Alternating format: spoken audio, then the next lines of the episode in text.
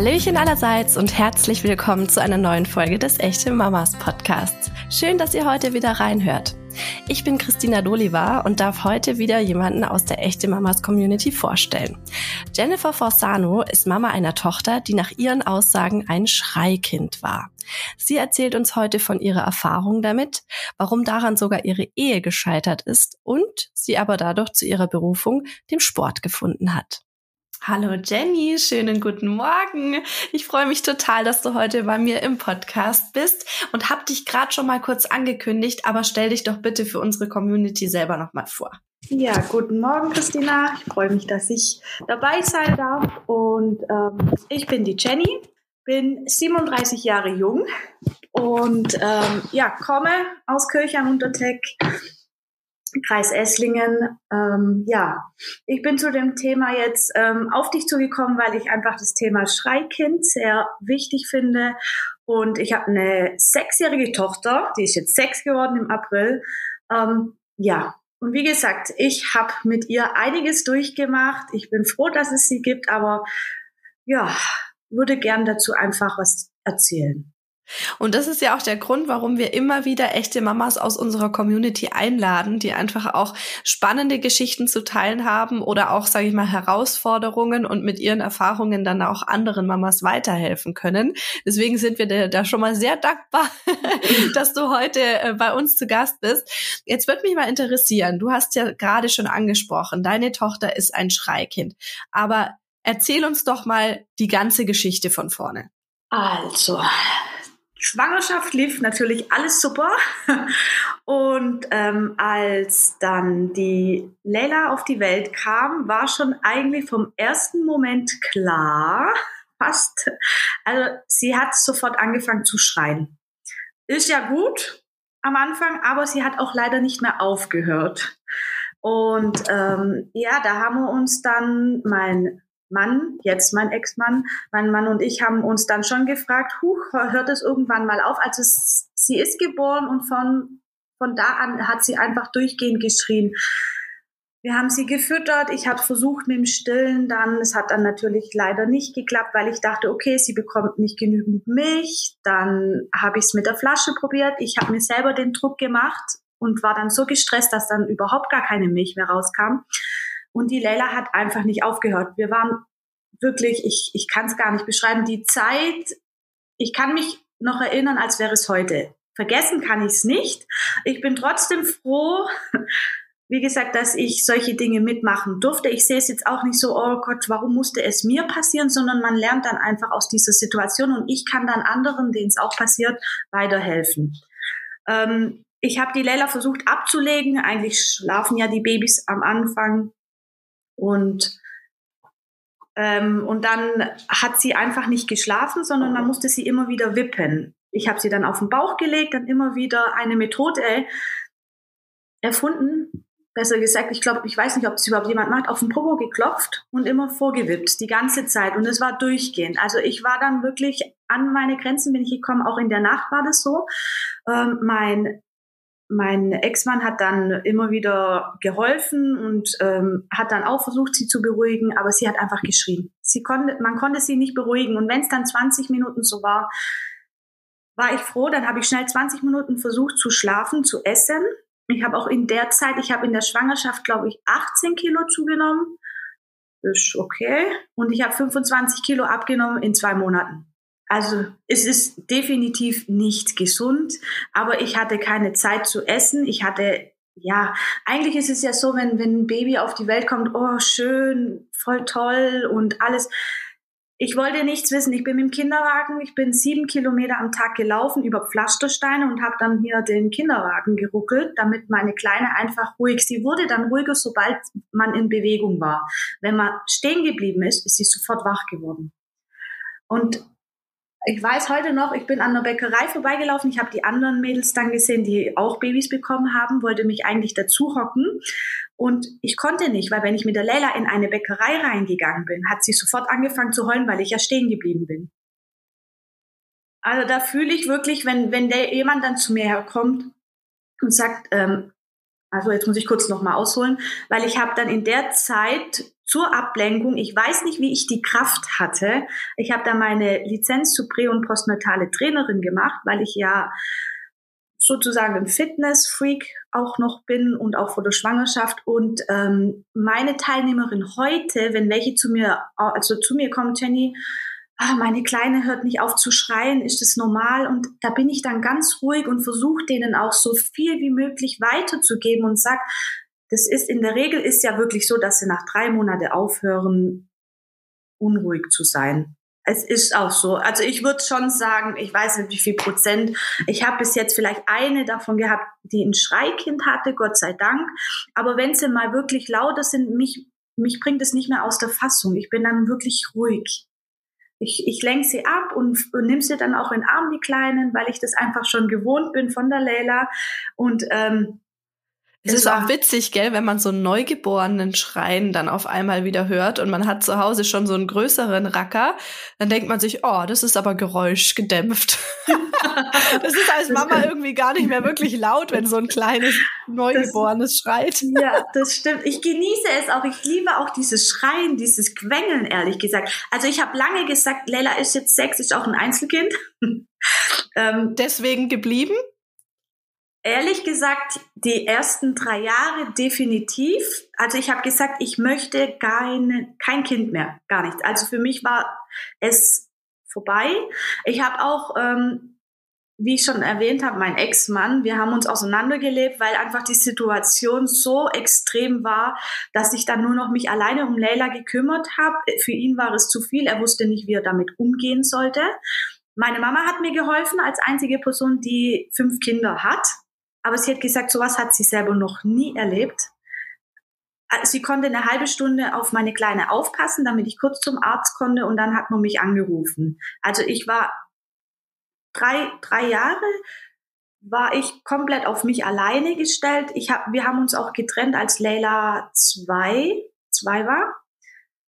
Also im Guten am Anfang und dann sind wir auch, bin ich in meine Eigentumswohnung mit der Leila. Für mich war das schon Gewohnheit in der Nacht, tagsüber. Also ich konnte nichts anderes mehr machen. Und wenn, dann habe ich mit ihr dann zusammen einfach mich ein, ein bisschen abgelenkt, weiß nicht, mit, mit Yoga-Einheiten.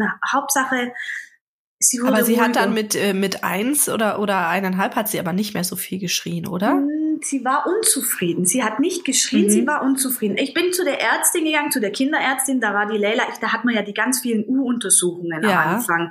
Und dann habe ich gesagt, bitte, bitte, bitte helfen Sie mir.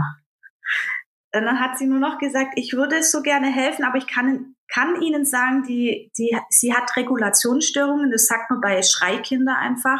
Aha. Die sind vom Kopf schon viel weiter wollen schon sprechen, wollen sich schon bewegen, aber können es nicht und sind auch, ähm, wenn man Fernseher anhat, wenn die Musik läuft, wenn zu viele Leute reden, sind die überfordert. Das ist die Reizüberflutung gewesen bei ihr. Und dann hat sie gesagt, wenn die Leila anfängt zu reden, wird sie aufhören zu schreien. Okay. Ich saß beim Arzt und habe gedacht, okay, sie ist ja vier Wochen alt gewesen. Oh Mann. Äh, musste ich hochrechnen. Ja. Es war wirklich so auf den Punkt gebracht. Mit elf Monaten hat die Leila das erste Wort gesagt und das war Papagei. Aus ihrer, ja, keine Ahnung warum. Das, doch, Spieluhr. Ihre Spieluhr hat solche Gedichte aufgesagt. Sie habe ich immer nachts laufen lassen, währenddessen noch, und da war sie in der Swing to Sleep. Das war auch meine Rettung, kann ich nachher noch was dazu sagen. Und dann hat sie Papagei gesagt und seitdem hat sie wirklich auch bisschen, halbe Stunde, ich rede von halbe Stunde, hat sie mittags geschlafen. In der Nacht, sie kam auch nachts, also stündlich. Es gab keine drei Stunden, vier Stunden, sondern jede Stunde. Äh, ja, es, also das sind, boah, das sind jetzt voll viele Informationen. Ich muss das mal kurz für mich ja. aufdröseln. Also, äh, erster Punkt. Meine Tochter ist auch so eine Kandidatin, die nicht zur Ruhe gekommen ist ohne ganz viel Bewegung. Das heißt, wir haben auch Federwiege, wir haben, äh, ich meine, inzwischen gibt es Elektro-Kinderwagen, die tatsächlich auch eine Rüttelfunktion haben, die dann von äh, selber vor und zurück wippen. Das wäre dann ja für dich quasi die Rettung fürs Café gewesen. Äh, War es für mich teilweise auch. Also lauter solche Geschichten oder auch, äh, wenn ich dran denke, wie viel ich über Schotter gefahren bin, das passt auch auf, auf keine Kuhhaut. Aber sie ist trotzdem kein Schreikind in dem Sinn. Also würde ich jetzt nicht behaupten. Und da würde mich mal interessieren, du hast ja bestimmt da einige äh, Nachforschungen auch angestellt. Ich meine, wenn man ein Kind hat, das so viel schreit, dann möchte man ja auch äh, im Prinzip alles ausschließen, was man irgendwie ausschließen kann. Woran erkenne ich denn ein Schreikind, beziehungsweise wann spreche ich denn von einem Schreikind? Also wenn es Schreikind ist, habe ich wirklich auch selber, ich habe viel gegoogelt und habe mich erkundigt, ähm, wenn es wirklich zwei, drei Stunden lang durchschreit, dann sich kurz beruhigen lässt, aber dann auch wieder anfängt und es zählt auch schon dazu, wenn es einfach zu unruhig ist. Also sobald ich die, ich weiß nicht, wie es bei deiner Kleinen war, wenn du sie abgelegt hast, ob sie kurz ruhig war oder auch äh, sehr angefangen hat zu schreien. Also sobald man sie dann hingelegt hat und sie nicht mehr hier in der, in der bei der Mama in der Nähe oder im Arm war oder dieses, diese Bewegung, hat die durchgehend geschrien.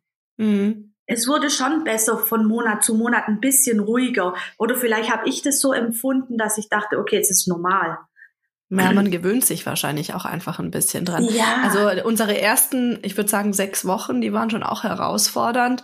Im Nachhinein glaube ich, dass es auch ganz viel mit der Entbindung zu tun haben kann, die bei uns auch recht ja turbulent abgelaufen ist. Und die Kleinen müssen das ja auch verarbeiten. Ja, es ist ja nicht nur eine Partei, die da dabei ist und irgendwie was äh, in Anführungszeichen traumatisches erlebt hat, sondern es ist ja eben auch so ein kleiner Mensch, der da wirklich äh, ins Leben gerissen wurde teilweise. Und die hat auch jeden Abend wirklich viel zu verarbeiten gehabt. Und äh, wir sind viel auf dem PC-Ball gewippt. Aber wie gesagt, ich hätte sie jetzt nicht als Schreikind einkategorisiert. Es waren aber schon auch Situationen dabei, in denen man so ratlos war und auch selber teilweise wütend geworden ist, und da kannst du sicherlich auch gleich noch was dazu erzählen, dass man Gedanken gehegt hat, die man eigentlich gegenüber einem Neugeborenen nicht haben sollte. Was war denn für dich die schlimmste Situation in dem Zusammenhang? Also ich muss ehrlich sagen, da war der Moment, ich, ich lag auf dem Boden, kann, ich kann mich noch ganz genau erinnern. Es war, ähm, ich habe, die Leila hat sich nicht beruhigen lassen und dann habe ich mich auf den Boden hingehockt. Ich habe einfach nur noch geheult. Ich habe sie neben mich hingelegt und habe sie angeguckt und dachte mir irgendwie, es ist, das ist nicht mehr mein Leben. Entweder gehe ich jetzt raus, pack meine Sachen. Ich hatte wirklich diese Gedanken und ich habe mich auch so schlecht dabei gefühlt. Dann habe ich einfach nur kurz, so wie es auch die Hebamme erzählt hat, wenn ich diesen Moment habe, wo ich einfach nichts mehr kann, kurz das, auch wenn es das Schlimmste ist, was man machen kann für, für die Mama selber. Ich habe sie dann einfach ins Zimmer gelegt, habe sie schreien lassen und bin dann raus. Ich hatte wirklich den Gedanke, ich möchte im Moment nichts mehr von meinem Baby wissen. Sie kam für mich auch fremd vor. Das ist nochmal eine andere Sache. Ich glaube, das war dieses fremde Gefühl, das habe ich am Anfang, habe ich mich, das sage ich wirklich an ganz viele, die, die jetzt auch diesen Podcast hören ich weiß nicht, wem es vorgekommen ist. Ich habe mich geschämt, es zu sagen, ich habe ein fremdes Baby in meinem Arm. Ich wusste nicht, was mit mir los war und ich wollte es niemandem sagen, weil ich mich so geschämt habe. Ich habe ja diese Bindung gar nicht aufbauen können, weil ich durchgehend beschäftigt war, einfach die Leila zu beruhigen, dass sie aufhört zu schreien. Und dann habe ich das wirklich erst, ich glaube, ich habe es nicht mal der Hebamme erzählt, ich habe das meiner Ex-Schwiegermutter erzählt. Ähm, dass, da, dann hat sie erstmal die Kleine genommen, hat gesagt, weißt du was, geh jetzt Pause für dich machen, leg dich hin, ruh dich aus. Und ich habe mir dann auch wirklich Beratung, also so ein, so ein Coaching geholt und, und mal kurz meine Geburt verarbeitet, weil das einfach alles zu viel war. Wie du es gesagt hast, ich vermute auch, weil die Lella hat auch eine ganz schlimme Geburt gehabt. Ich auch mit. Ich glaube jetzt eine Geburt allgemein. Es gibt schon welche, die sagen, es war wunderschön, aber ich selber kann sagen, ich, ich muss es jetzt nicht nochmal haben. Die Wehen fand ich jetzt nicht mal mehr so schlimm. Aber die Lella ist mit einer Saugglocke auf die Welt gekommen, ähm, weil sie einfach nicht raus wollte und dann oben noch vom Chefarzt von oben runter gedrückt. Also alles auf einmal. Das ganze Team war da. Die Herztöne waren am Schluss schlechter, weil ich einfach 48 Stunden in den Wehen war. Und ich vermute, dass das schon einiges ausmacht. Natürlich ähm, kann man das dann auch verarbeiten, indem man vielleicht dann mal Ruhe fassen hat, aber die hatte ich nicht. Ich bin froh, dass ich es dann rausgelassen habe und gesagt habe, nee, ich schäme mich jetzt nicht mehr, es ist jetzt gut, ich möchte jetzt anfangen zu leben wieder, weil ich habe wirklich für zwei, drei Monate am Anfang dachte ich mir, ich pack's nicht mehr. Ich schaff's nicht mehr. Das ist ja. ja auch ein ganz wichtiger Appell jetzt für die Mamas äh, und auch Papas, die jetzt äh, den Podcast hören, ähm, dass es total sinnvoll ist, diese Gefühle auszusprechen. Weil ich mir am Anfang auch gedacht habe, also äh, wie gesagt, es war ja auch eine, eine turbulente Geburtsgeschichte und äh, ich habe auch gebraucht, was diese Muttergefühle angeht, weil ich einfach auch so viel mit mir selber beschäftigt war und mit meinem Körper, der irgendwie heilen musste und so, dass ich mich teilweise echt gefragt habe, sag mal, was stimmt denn nicht mit dir? Warum überflutet dich jetzt nicht von Tag eins an diese, dieses unfassbare Mutterglück? Warum bist du nicht in deiner äh, Babybubble und genießt das alles? Warum findest du das teilweise, sorry, wenn ich so sagen muss, einfach nur scheiße alles? Und ich, ja, wirklich, ich habe gedacht, mit mir ist irgendwas verkehrt. Und ich glaube, dass viele dann eben in so eine, ja, schon postnatale Depression rutschen, ohne es tatsächlich zu merken. Und wenn man dann nicht drüber spricht ähm, oder sich irgendwie ein anderes Ventil schafft, ähm, dann, dann kann man da teilweise echt, glaube ich, ziemlich dran kaputt gehen. Und äh, Thema Ventil, du hast ja gesagt, für dich war das alles äh, schlimm und du hast dich dann endlich mal getraut, drüber zu sprechen. Aber ähm, auf der anderen Seite war für dich, glaube ich, auch der Sport das Ventil, oder? Ja, also Sport war auch mit ein, eine Rettung für mich. Ich konnte, natürlich hatte ich die Kraft am Anfang nicht, aber ähm, ich habe dann einfach angefangen, so ein paar kleine Workouts nachzumachen und dann mit der Leila zusammen, also mit dem Baby zusammen, weil viele denken ja, es geht nicht, das ist nicht machbar. Ich habe ein Baby, ich kann das doch nicht. Es geht trotzdem. Sie hat zwar geschrien, aber wenn ich wenn ich mich schon bewegt habe, dann dachte ich mir, ja gut, dann kann ich ja gleich Sport machen und mich mitbewegen. Und das hat mich gerettet und ich habe dann auch ähm, ganz ehrlich, ich habe Podcast gehört. Ich habe angefangen, Podcast und Bücher zu lesen. Ich, ich weiß es bis heute nicht, wie ich es geschafft habe, aber ich dachte mir nur, Jenny, such dir Hilfe, hol dir ein Buch. Und dann bin ich, ähm, ich weiß nicht, ob ich es jetzt hier sagen darf, zu der Laura Marlina Seiler gekommen. Sie hat alles gerettet.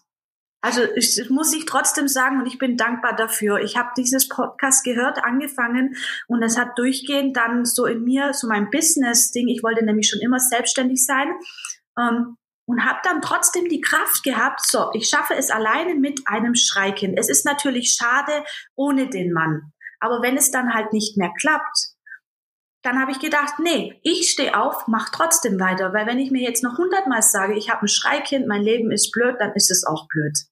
Wenn ich aber andersrum denke, ich krieg das alles hin, ich möchte ein schönes Leben haben und kämpfe für das, was mir Spaß macht, dann habe ich, hab ich das auch alles hinbekommen. Ich habe die Lizenz gemacht und habe dann mich selbstständig gemacht, nach und nach natürlich erst nebenher. Und ähm, es ging wirklich mit meiner Tochter. Ich habe Videos aufgenommen mit meiner Tochter und ähm, ja, ich wollte noch ganz kurz, bevor ich es vergesse, Christina, wegen der Sache mit dem Geburts, ähm, Geburtsthema zu verarbeiten, ich muss kurz noch mal einen Switch machen, ist mir vorhin noch gekommen.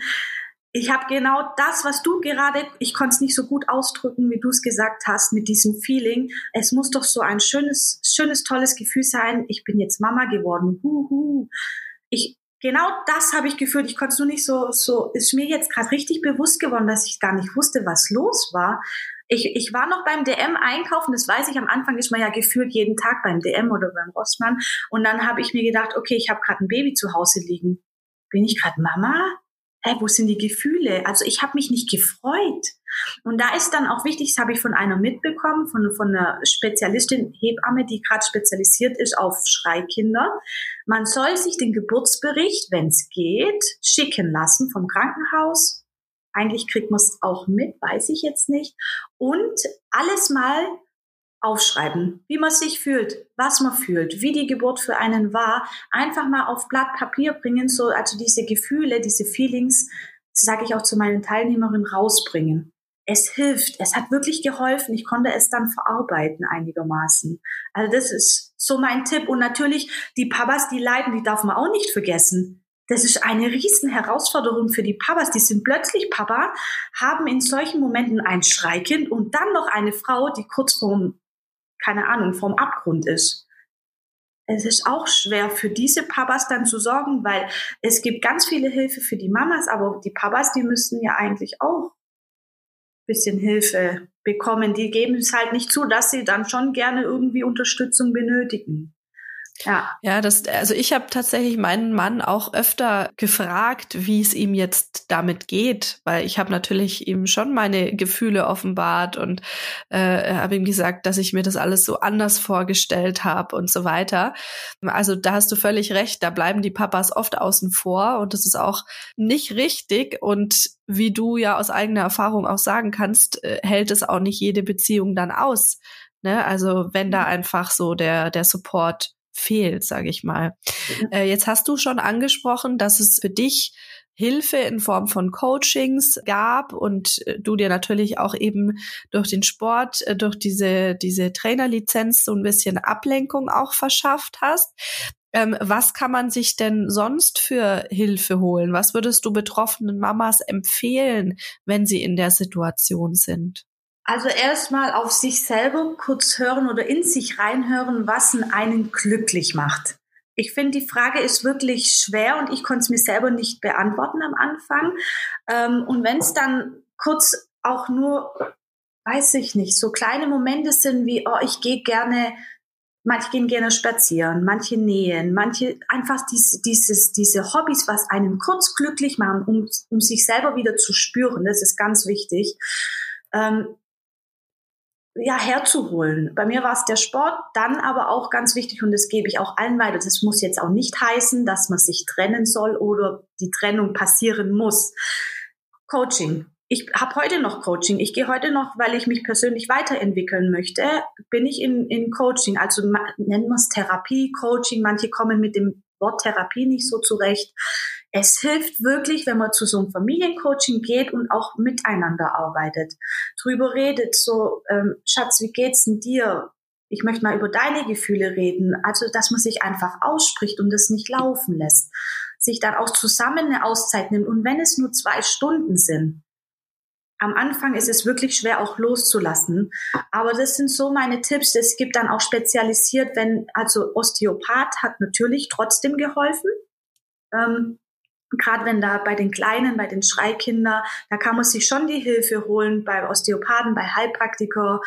Ähm, das ist ganz interessant, dass ja. du das sagst, weil meine äh, Schwägerin, die hatte nämlich auch die ersten drei Monate mit ihrer Kleinsten sehr zu kämpfen und ähm, die hatte so eine Blockade. Also das ist ja auch oft ein Grund, warum Kinder so viel schreien, weil die vielleicht bei der Geburt so da durch den Kanal geschossen wurden, dass da irgendwas blockiert ist am Nacken, an der Wirbelsäule und das ja oft dazu führen kann, ähm, ja, dass da eben was, was nicht ganz rund läuft und ihnen einfach Schmerzen oder halt Verspannungen bereitet. ist gut, dass du das nochmal mit aufnimmst, Richtig. ja.